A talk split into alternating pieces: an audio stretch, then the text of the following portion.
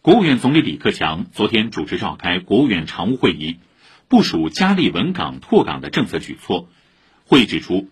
要保障劳动者平等就业权利，严禁在就业上歧视曾经新冠病毒核酸检测阳性的康复者。相关部门要加强劳动保障监察，对此类歧视现象发现一起严肃处理一起。海关总署昨天发布数据，上半年我国外贸实现稳步增长，货物贸易进出口总值十九点八万亿元，同比增长百分之九点四。其中六月当月进出口同比增长百分之十四点三，增速较五月加快四点八个百分点。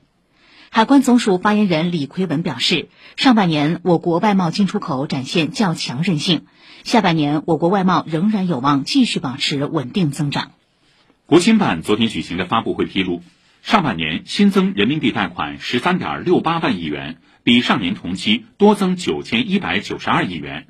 上半年企业综合融资成本稳中有降，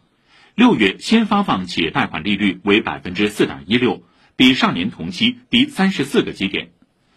针对河南等地出现的银行风险事件，人民银行金融稳定局局长孙天琦也作出了回应。人民银行呢？积极配合地方政府和监管部门的稳妥应对，指导分支机构履行的维护区域金融稳定的责任。呃，整体看，我国金融风险收敛，总体可控，